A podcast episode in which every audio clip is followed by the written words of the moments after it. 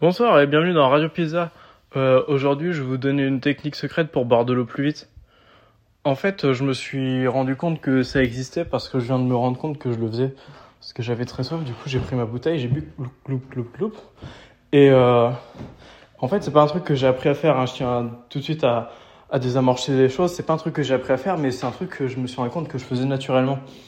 En fait, euh, vous voyez, quand, quand, vous buvez, vous faites gloup, gloup, gloup, gloup, gloup. C'est un rythme. Et on peut pas boire en continu, sauf si on arrive à, à s'ouvrir la gorge de manière un peu inorthodoxe, mais euh, je pense pas que ce soit possible en vrai.